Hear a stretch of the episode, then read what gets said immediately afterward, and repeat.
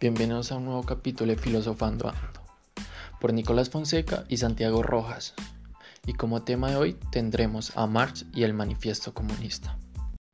Pero antes de comenzar el episodio queremos hacer una breve introducción del porqué de Marx y el Manifiesto Comunista. Así es, Nicolás. Cabe recordar que nos situamos en el siglo XVIII, en medio de la revolución industrial, la cual nos traería grandes avances, pero que a su vez sería recordada por los grandes abusos que se le dieron a la clase obrera. Esto es correcto, Santiago, pero no fue hasta la llegada de Marx en compañía de Frederick que comenzarían a publicar sus ideologías de la sociedad, y la clase obrera o el proletariado vería como primera necesidad una revolución proletaria para acabar con la burguesía, las diferencias entre clases sociales y el sistema capitalista. Bueno, ¿qué significa todo esto de proletariado, burguesía, antagonismo capital y pauperismo? Estos fueron términos usados por Marx para definir la situación que se estaba dando y que a su vez escribió en el manifiesto comunista. Exacto, Santiago. Pero ya es hora de definir estos conceptos, así que nos hacemos esta pequeña pregunta. ¿Qué es el proletariado para Marx y qué buscaba con ello?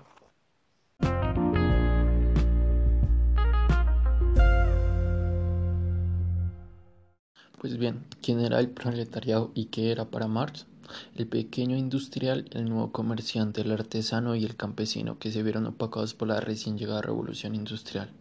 Estos hechos resultarían en una inmigración en masa por parte de la clase media y baja en busca de trabajo en una fábrica. Al converger en un mismo lugar las dos clases menos favorecidas y con las mismas intenciones, ellos pasarían a convertirse en el proletariado, la nueva clase obrera. La burguesía, en cambio, vio en ellos una oportunidad para hacerse más ricos de lo que ya eran, y fue así como abusaron del proletariado. Pero fue Marx el que vio en ellos debilidad como individuos, pero un gran potencial en colectivo, y fue así como definió que el proletariado debería organizarse en sindicatos para así obtener poder político y derrocar a la burguesía. Pero en cambio, la burguesía era todo lo contrario. Ellos fueron las familias adineradas a las que la revolución industrial les cayó como anillo al dedo. Pues como bien hemos dicho, ellos aprovecharon la mano de obra barata y masiva que existía para aumentar la producción de sus industrias. El modo de vida de un burgués era totalmente diferente a la del proletariado, hasta se podría considerar surrealista, puesto que mientras el burgués gozaba de lujos como la educación, alimentación y sanidad, el proletariado luchaba por un plato de comida pero cabe aclarar que Marx usaba otros términos como el de antagonismo, con el cual se refería a la rivalidad entre clases sociales, entre opresor y oprimido. Este término también era usado y asociado por Marx para referirse al equilibrio que debía existir entre las clases opresoras y oprimidos, en donde la clase opresora debía asegurar las condiciones vitales para la vida de la clase oprimida, si no, ésta dejaría de ser la opresora. También nos podemos encontrar con otros términos como el capital, el cual era la definición de los bienes y derechos económicos que podría llegar a obtener una persona. Como dato curioso, Marx llamó a una obra de él Capital, el cual se refería a una crítica económica de aquel entonces. Como último término que debemos definir es el, es el pauperismo, la existencia de pobreza dentro de la sociedad. Aquí Marx explica que ésta se extenderá en mayor proporción que la población y riqueza, y asimismo definió que era evidencia suficiente de por qué la burguesía debía dejar de gobernar.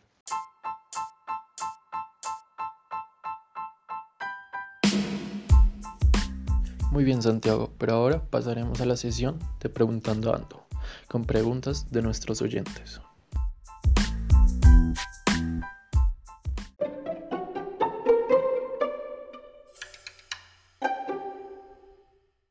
Muy bien chicos, pero me gustaría que me ayudaran a definir qué quería decir Marx con la burguesía. A la par que avanza, se cava su propia fosa y cría sus propios enterrados en el manifiesto comunista. Esto Marx trata de predecir el resultado de la burguesía, si el proletariado se organizaba y formaba el Partido Comunista. Pues la burguesía a la par que avanza cava su propia fosa, dándole cada día más motivos a la clase obrera para formar una revolución proletaria ya que la finalidad de Marx era producir un cambio político, social y cultural.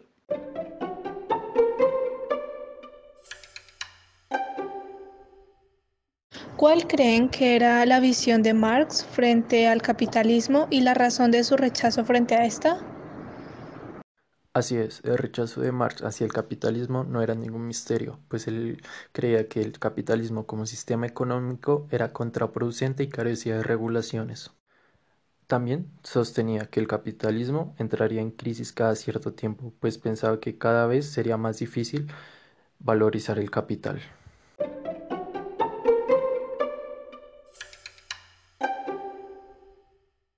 ¿Y creen ustedes que en la actualidad aún se vive el antagonismo entre clases sociales? Está más que claro que para nadie es un misterio que el capitalismo en el que vivimos no puede prescindir de la diferencia entre clases sociales. Así que el antagonismo de Marx sigue presente.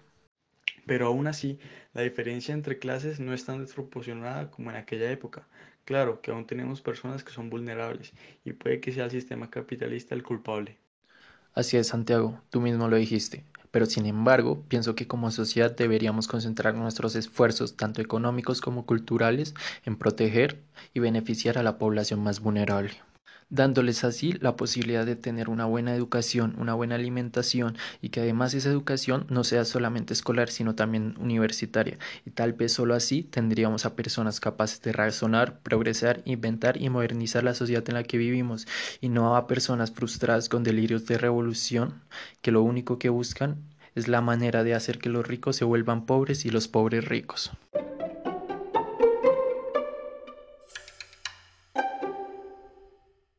¿Es posible en la actualidad establecer un sistema comunista tal como pretendía Marx?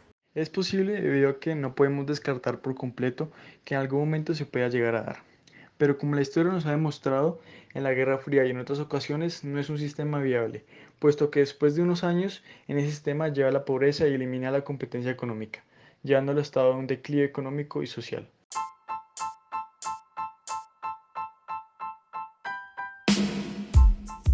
Bueno, y con esto damos por finalizado el capítulo de Filosofando Ando con Marx el Manifiesto Comunista. Yo soy Santiago. Y yo Nicolás, así que los esperamos en el próximo capítulo.